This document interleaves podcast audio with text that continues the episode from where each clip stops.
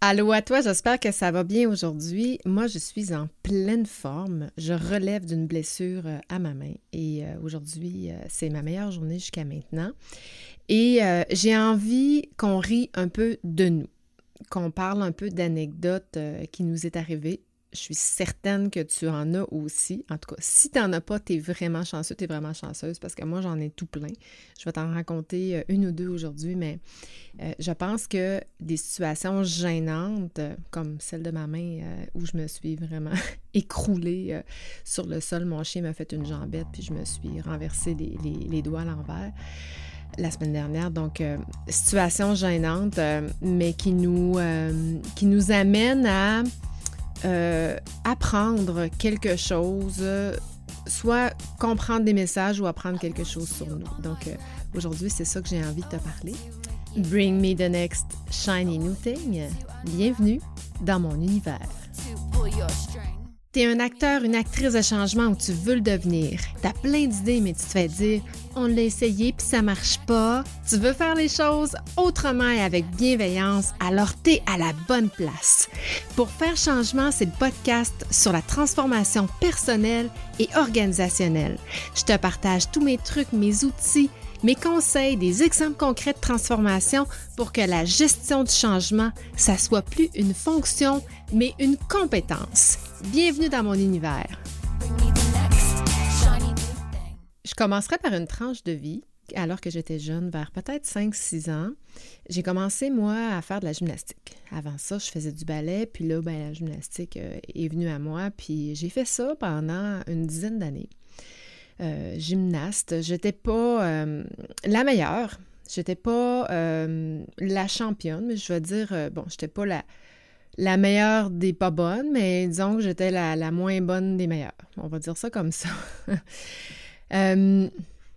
donc, j'ai performé pendant une dizaine d'années à faire de la gymnastique. Je me souviens d'ailleurs d'un appel que j'ai eu de l'école de gymnastique, ça s'appelait Gymnasco à Alma.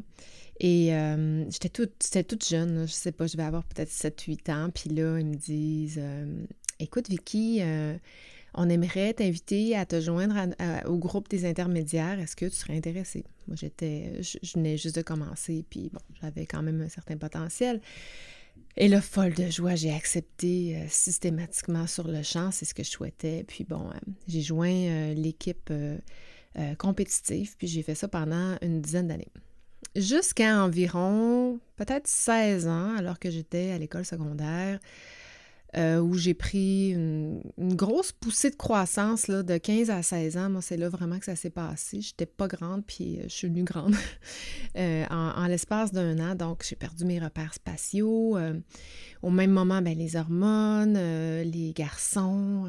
donc, j'ai perdu un peu le focus de la gymnastique, puis j'ai commencé à, sortir un peu plus, à faire un peu plus la fête, etc., etc. Je te reparlerai de cette tranche de vie-là un jour, mais tout ça pour dire que quand je suis arrivée à Québec en 95, je suis venue faire mes études, puis euh, le temps de trouver, bon, faire mes études, commencer à travailler. Je devais avoir à peu près 25 ans au moment où je travaille à la Jeune Chambre de commerce. Puis là, il y a la réceptionniste Danielle euh, qui avait deux filles qui étaient à l'école de cirque de Québec. Puis euh, elle me parle de trapèze volant. Puis je dis ah, écoute, Daniel, moi, j'ai toujours rêvé de faire du trapèze volant. Dans mon club de gymnastique, on n'avait pas les installations parce qu'il faut comprendre qu'un trapèze volant, ça prend des installations fixes, puis euh, bien de, l'agrément pour venir fixer ça au plafond. Et un peu partout, là, évidemment. Elle m'a dit écoute, viens, puis euh, il, se fait du trapèze volant pour les adultes, et puis euh, tu vas bien, essayer ça. Fait que je, m'en vais essayer ça. Et euh, j'ai fait du trapèze volant pendant trois ans. Et c'est une époque de ma vie où si j'avais pas fait ça, je pense que j'aurais sombré dans, dans la drogue facilement parce que c'était une époque de ma vie où j'avais besoin d'enivrement. Euh, je consommais quand même beaucoup d'alcool. Je me suis allée au trapèze volant beaucoup, euh, plusieurs fois euh, le matin, les samedis matins, ou les dimanches matins, assez hangover. Puis, anyway, c'était mes, mes, belles époques où j'étais très festive et à l'université aussi en même temps, etc., etc. Anyway, c'est pas, c'est pas de ça que je veux parler aujourd'hui, mais je veux juste parler du fait que dans le trapèze volant, c'est un sport qui, oui, est très enivrant. C'est un sport qui nous fait vivre une, adrénaline, mais qu'on peut même pas s'imaginer. Puis même si on, après un an, deux ans, trois ans, même si on évolue dans la discipline, on continue toujours de euh, d'avoir de, nouvelles palpitations, euh, essayer des nouveaux mouvements. Là, on fait les mouvements avec les longes, puis éventuellement, on enlève les longes, on fait les mouvements sans longes, puis on évolue tout le temps, tout le temps comme ça. Puis je demandais aux gens, c'est-tu juste moi ou on dirait que je suis toujours hyper euh, stimulée, hyper angoissée, hyper stressée de faire un mouvement. Puis c'est comme ça fait trois ans que je fais ça. Puis le me disait oui, tu sais, c'est vraiment un sport très, très, très enivrant, ni plus ni moins. Euh, il m'est arrivé plein de choses, là, euh, comme à tout le monde d'ailleurs. Euh, c'est un sport, on peut pas. Il y a un filet, on peut pas se, pour nous éviter de se tuer, mais ça ne nous empêche pas de nous blesser. Donc, je me suis souvent brûlée avec le, cordage de, la, du, filet, entre autres, comme plusieurs d'entre nous d'ailleurs. Je me souviens d'avoir eu beaucoup de brûlures dans le dos, dans, sous la douche. Ça, faisait très mal, les ampoules dans les mains. Donc, c'est un sport quand même très euh, physiquement demandant pour les muscles, pour les articulations euh, et pour, évidemment, le mental. Cela dit, je ferme la parenthèse de cette, euh, de cette tranche de vie-là parce que la semaine dernière, pas la semaine dernière, il y a deux semaines quand je suis allée en France, euh, j'ai eu la chance euh, de, voir la conférence spectacle de, Christine qui nous l'a euh, présentée à notre groupe de, de à l'atelier d'écriture. Puis, moi, j'étais contente parce que c'est une conférence qu'elle donne, mais qui n'est pas qu'on ne peut pas visionner en ligne. Et comme c'est en France, ben, je n'avais pas nécessairement eu la chance de voir sa conférence en personne et elle nous l'a offert. Et là, elle raconte dans son histoire que elle avait un rêve, c'était de faire du trapèze volant. Et là, elle, euh, elle nous raconte, ben, en fait, ça fait partie de sa conférence. Et là, euh, elle, était en République dominicaine. Et euh, bon, tu as peut-être déjà vu des installations dans les clubs med de, trapèze volant. Il y a des endroits où on peut faire du trapèze volant. Et euh, en fait, n'importe qui peut faire du trapèze volant. Hein. Euh, c'est, un sport qui, ben, à partir du moment où tu es capable de monter dans l'échelle, tu es capable de prendre, de te rendre jusque, puis que tu as le guts de, de, te lancer dans le vide, n'importe qui de n'importe quel âge pourrait faire du trapèze volant parce que tu es attaché une longe. Puis normalement, avec le poids, tout ça, c'est, quand même assez facile de, de longer à peu près n'importe qui. Et là, elle, elle est euh, sur le Club Med, puis là, elle, veut, elle a un peu peur, puis elle se fait dire par euh, le géo Écoute, Christine, il y a une dame de 75 ans la semaine dernière qui le fait, c'est sûr que tu es capable de faire, tout ça. Fait que finalement, elle se décide. Et elle vit une expérience extraordinaire. Puis là, il faut comprendre que pour monter sur la plateforme du trapèze, il faut monter dans une échelle. Puis là, bon, on monte dans l'échelle, mais là, on est dans le vide. On est attaché, évidemment. Mais là, on monte. Puis là, raconte qu'elle monte, qu'elle monte, qu'elle monte, qu'elle monte. Et là, ça va vraiment bien. Elle arrive sur la plateforme et là, elle vit son rêve. Elle prend le trapèze, elle décolle. Là, elle se met à voler dans les airs. Et là, elle, elle est aux anges et elle rêve et elle est aux anges. Et là, ça se passe bien, puis ça se passe bien, puis elle a l'élan de toute sa vie, elle vit quelque chose, probablement la chose la plus intense qu'elle a vécue jusqu'à maintenant. Ensuite, elle lâche le trapèze, elle se laisse tomber sur le dos et elle apparaît. Puis elle nous raconte l'histoire, puis là, je suis... Caroline, et donc, ben hot! Parce que j'en ai vu, moi, des gens passer là, euh, sur un trapèze, là, des gens qui, étaient en initiation et qui n'avaient jamais fait ça. Mais je me disais, tabarnouche, c'est vraiment, euh, vraiment bon de réussir à vivre ça dès le premier passage sur le trapèze voilà. Puis là, après ça, elle nous dit, euh, ben non, c'est pas ça qui s'est passé, pas en tout. D'abord, j'étais dans l'échelle, puis j'essayais de monter, puis là, j'avais peur, puis j'avais peur. Puis c'est haut quand même, c'est 30 pieds quand même dans les airs. Fait que c'est quand même assez euh, impressionnant, surtout la première fois. Puis là, elle tremble comme ça, puis finalement, elle est comme prise dans le milieu de l'échelle, puis elle n'a plus de joie parce qu'elle ne peut plus descendre, il faut vraiment qu'elle monte. Puis là, elle arrive sur la plateforme, puis la, ça se met à trembler, son affaire, puis elle a peur, puis elle dit non, je peux pas y aller, je peux pas y aller. Puis oui, oui, Christine, t'es capable, t'es capable, t'es capable. Vas-y, Christine, vas-y, Christine. Et là, elle prend le trapèze, elle met les deux mains sur le trapèze, puis elle décolle. Mais Christine, elle a ouvert les mains. Ce qui fait que, ben, pas de main fermée euh, sur un trapèze, ben, tu tombes. puis, il faut comprendre que le trapèze, euh, quand on part sur la plateforme, quand on arrive dans le milieu, c'est là où la gravité est à son maximum. La, gravité, c'est fort. Quand on lâche les mains là, ben, on, tombe vraiment. Heureusement, il y a un longeur. Moi, j'ai jamais vu personne tomber sans se faire attraper. Elle s'est faite attraper.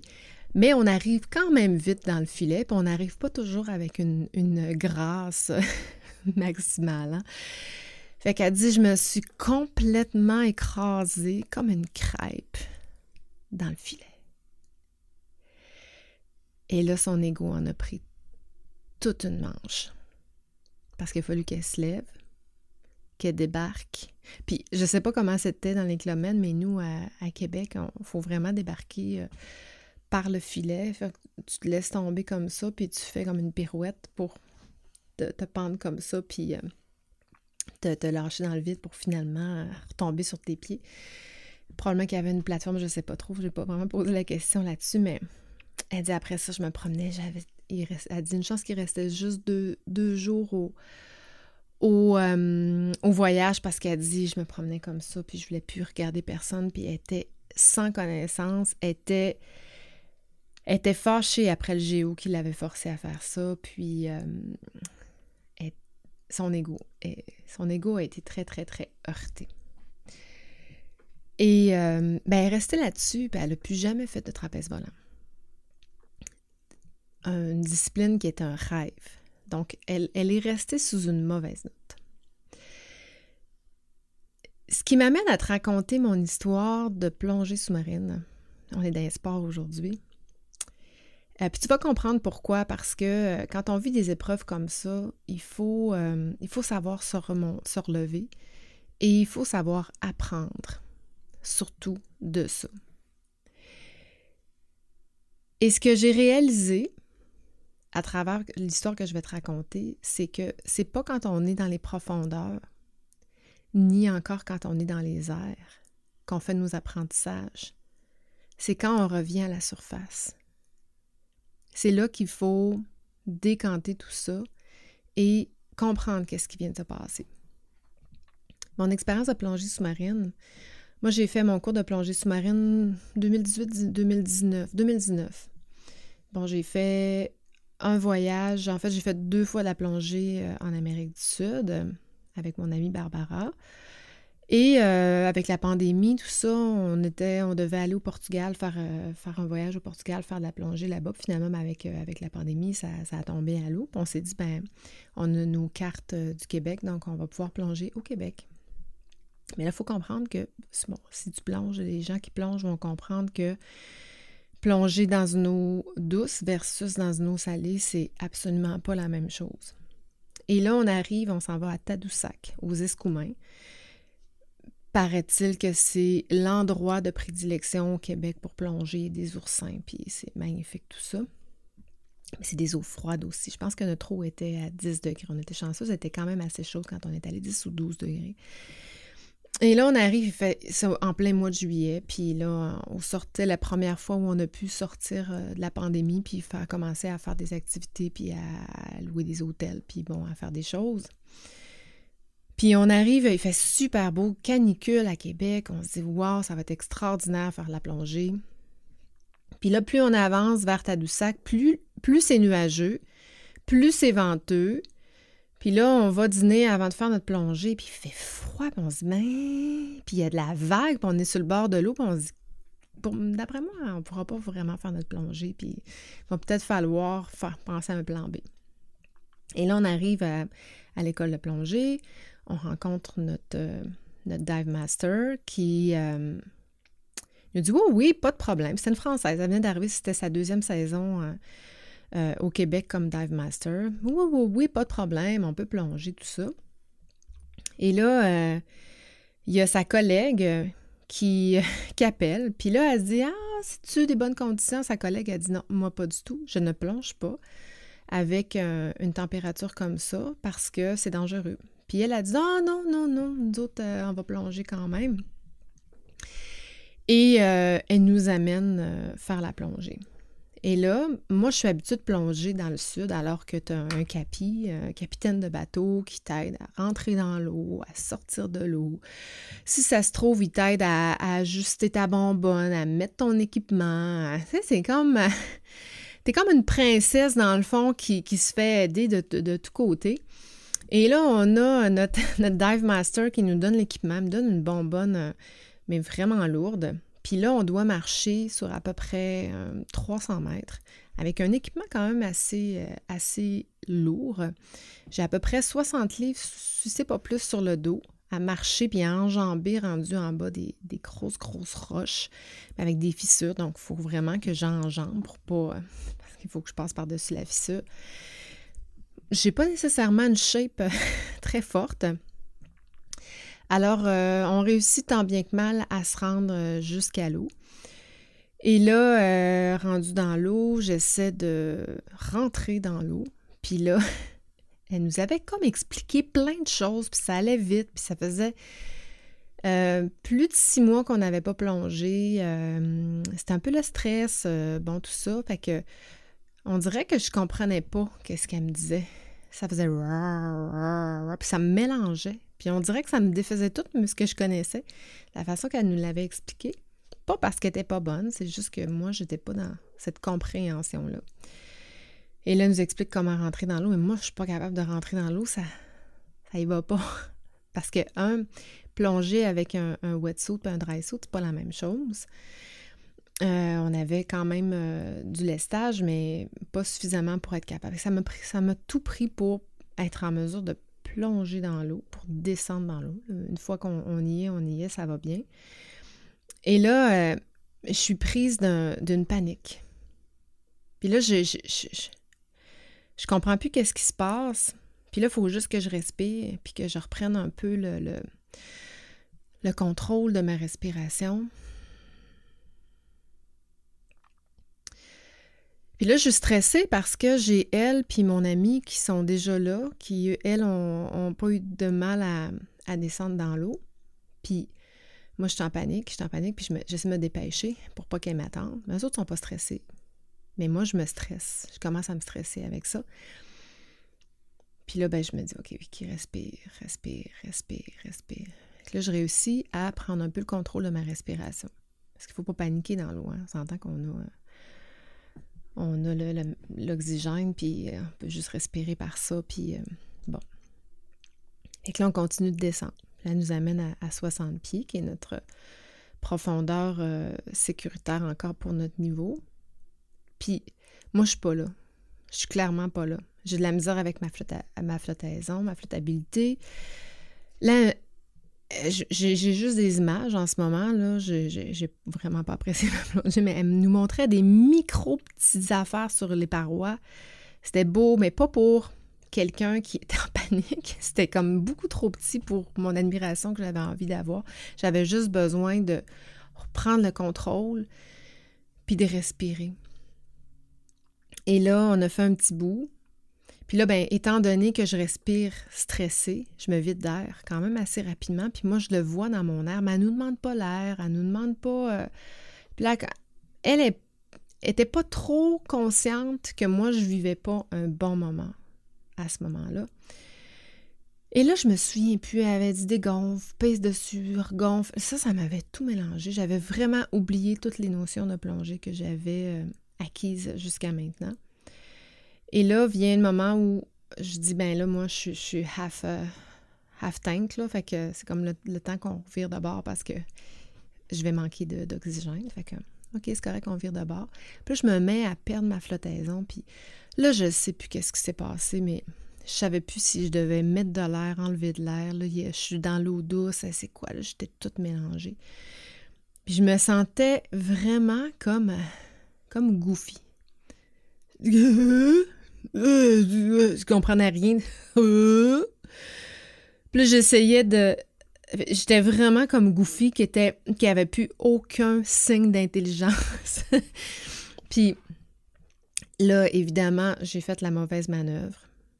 J'ai gonflé ma veste, mais beaucoup trop, ce qui fait que j'ai popé à la surface en popant, ben, j'ai pas pu faire mon palier de sécurité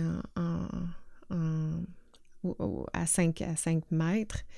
Ce qui n'est pas si grave en soi parce qu'on le fait, mais, en même temps, on n'est pas assez en profondeur pour dire que ça, va avoir un, impact sur, sur, sur la santé, sur nos cellules et tout ça. Mais je me suis retrouvée à la surface dans une eau qui était très, très agitée. Encore une fois, j'oublie la sécurité. Normalement, quand on arrive à la surface, on gonfle la veste. Là, j'ai pas gonflé ma veste. Ce qui fait que j'avais une demi-flottaison. J'étais comme une je comprenais pas ce qui vient de se passer? Puis là, je me trouvais tellement niaiseuse, mais tellement niaiseuse que j'avais la honte dans toutes mes cellules. Et là, il fallait sortir de l'eau. Mais là, il faut comprendre que la mer, elle s'est pas calmée. La mer, elle s'est... En fait, c'est pas la mer, c'est le fleuve, mais c'est agité encore plus. Et là, il faut sortir par les parois rocheuses, mais avec une vague qui frappe. Là, moi, j'ai 60-70 livres sur le dos. Je suis pas plus forte. Mais là, je viens de vivre une expérience qui est assez traumatisante, donc je suis très, très, très stressée. Et euh, là, les filles finissent parce que euh, quand il y a quelqu'un qui pop, ben, arrêtent la, plongée, mais ils font leur palier de sécurité. moi, je les attends. Puis là, je suis toute seule, puis j'ai même pas, même pas souvenir. J'ai l'impression que ça s'est passé en 30 secondes, mais j'ai dû être au moins... Euh, cinq minutes, toute seule à la surface. Seule à me baser comme Goofy, mais je viens de passer. Je comprenais pas trop.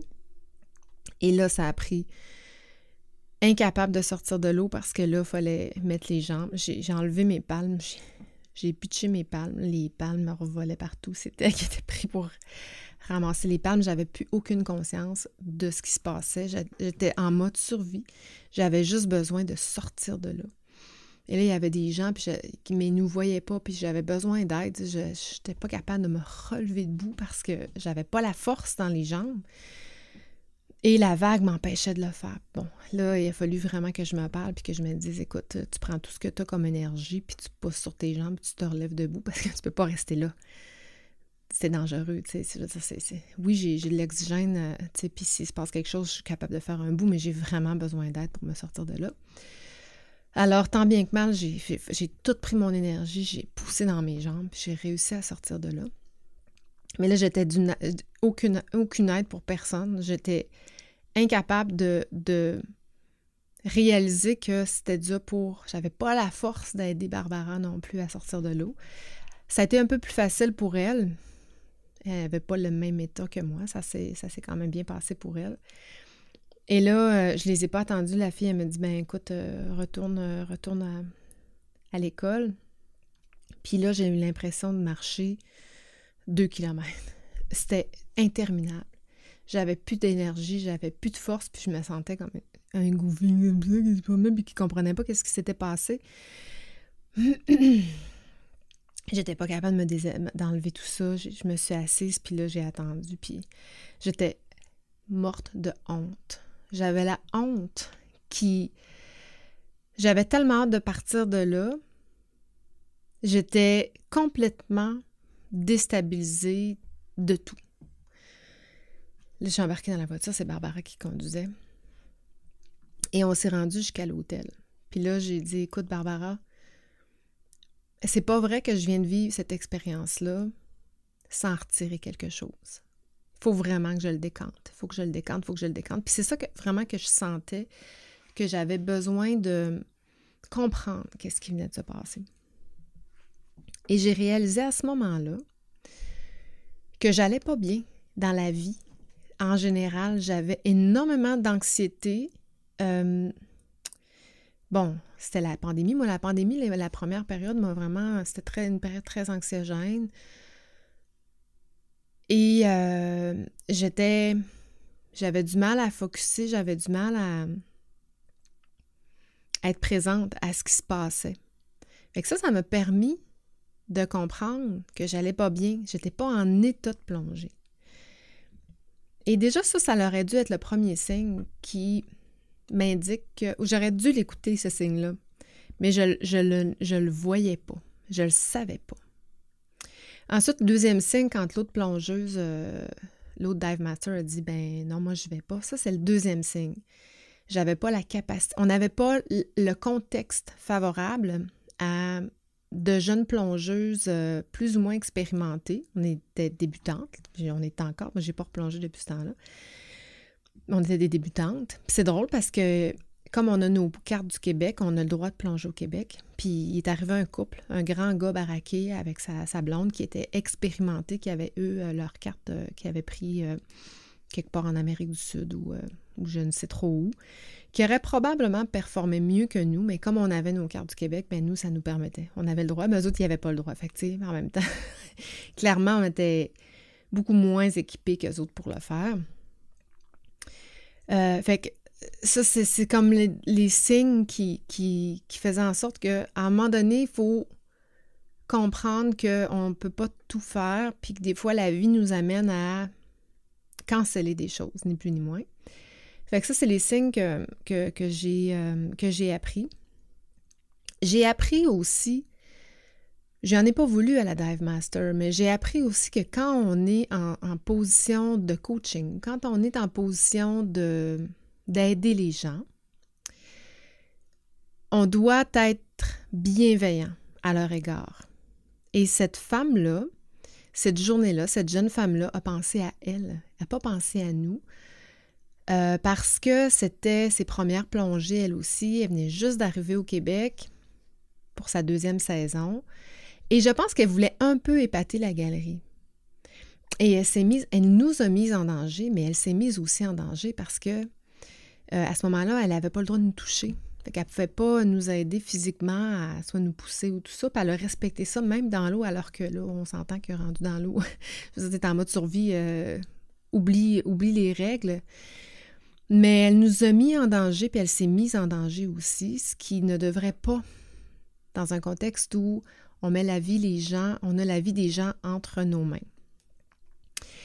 Et, euh, on a parlé de ça toute la soirée, Barbara et moi, à décortiquer chaque événement de la plongée qui, euh, qui nous était arrivé. D'abord, elle, comme ma binôme, c'est ma binôme de plongée ça nous a permis comme équipe de se comprendre puis de se parler mieux parce qu'à travers ça, elle, elle n'a pas compris mes signes, puis moi, j'ai pas non plus donné les bons signes pour qu'on puisse se s'entraider une l'autre. Donc, on a, euh, on a appris à travers cette, cette étape-là à mieux se, comprendre et à mieux communiquer parce que dans des situations où on est une l'autre, parce que la plongée, tu plonges avec quelqu'un, tu peux pas plonger seul parce que ta vie, tu mets ni plus ni moins ta vie en danger.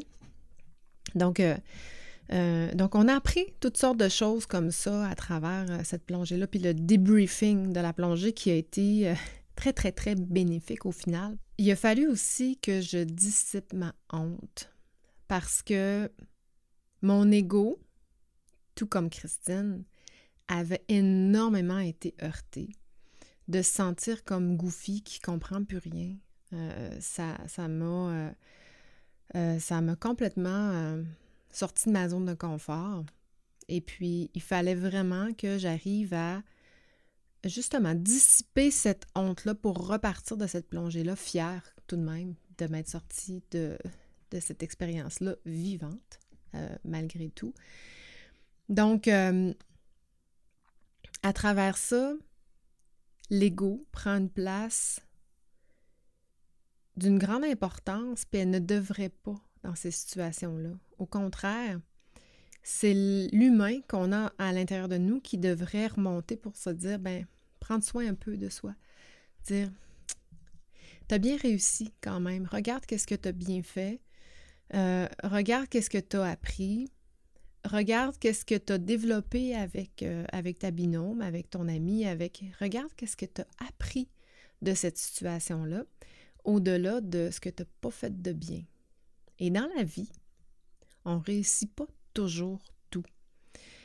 Et je sais pas toi, mais moi, j'étais du genre à ne pas faire quelque chose parce que j'avais peur de soit finir dernière ou de ne pas réussir. Hein, la peur de l'incapacité, ce qui me figeait, ce qui m'empêchait de, réaliser, euh, de poser des actions ou de réaliser des choses qui auraient pu m'amener.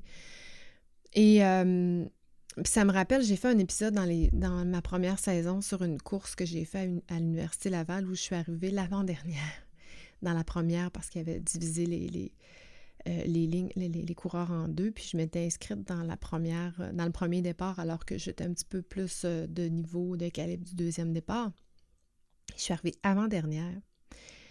Et ça a été ni plus ni moins une des plus belles expériences que j'ai vécues parce que je l'ai fait au-delà de réussir dans la performance, j'ai apprécié ma course.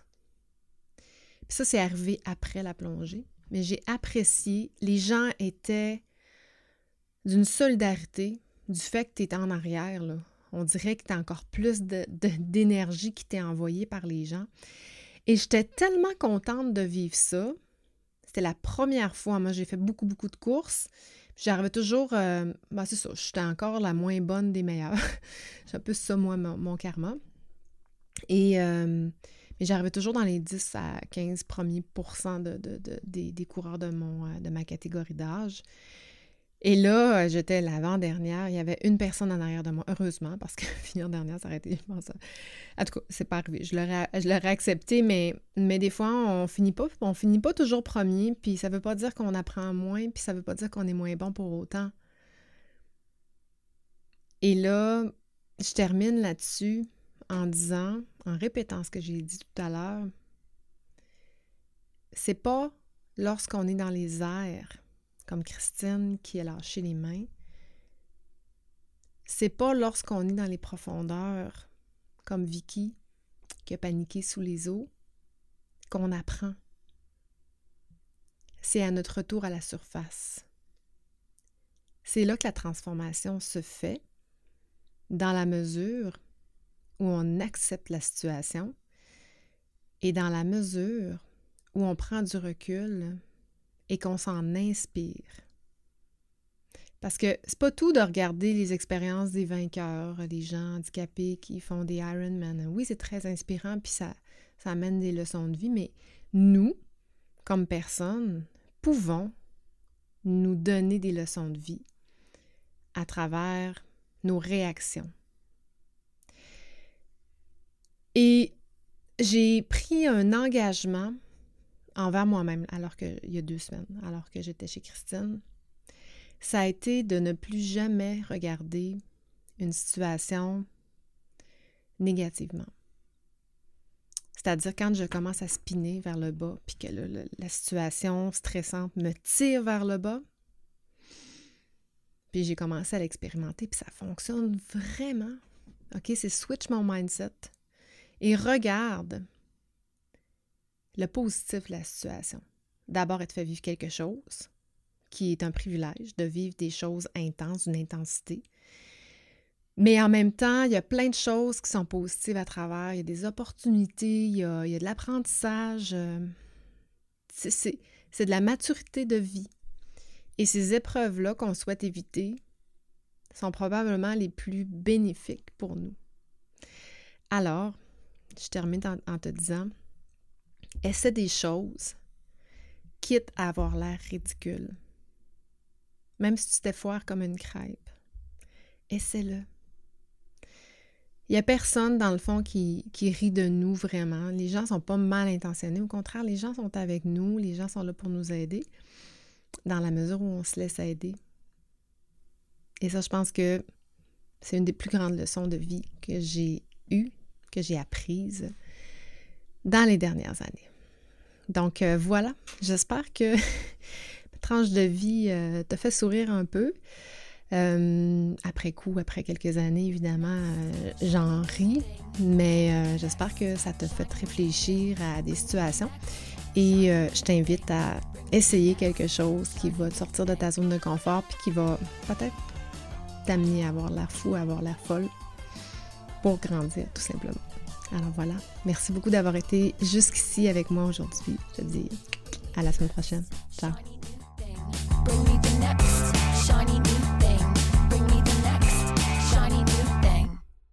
Merci encore à toi d'écouter pour faire changement semaine après semaine. Si tu es rendu jusqu'ici, c'est probablement parce que tu apprécies pour faire changement. Le cas échéant, si tu veux supporter mon podcast, la meilleure façon, c'est de me laisser un témoignage sur Apple Podcast ou encore sur la plateforme que tu utilises. Va dans la barre de recherche pour trouver Pour faire changement. Une fois que tu m'as trouvé, clique sur S'abonner Ensuite, descends tout en bas jusqu'à la section Notes et avis. À partir de là, ben, si tu mon podcast, laisse-moi 5 étoiles et rédige-moi un avis. Dis-moi pourquoi tu écoutes le podcast puis comment ça a un impact pour toi. Un gros merci d'avance d'avoir pris le temps. C'est grâce à toi que je continue à enregistrer tous mes épisodes semaine après semaine. Bring me the next shiny new thing. Bienvenue dans mon univers.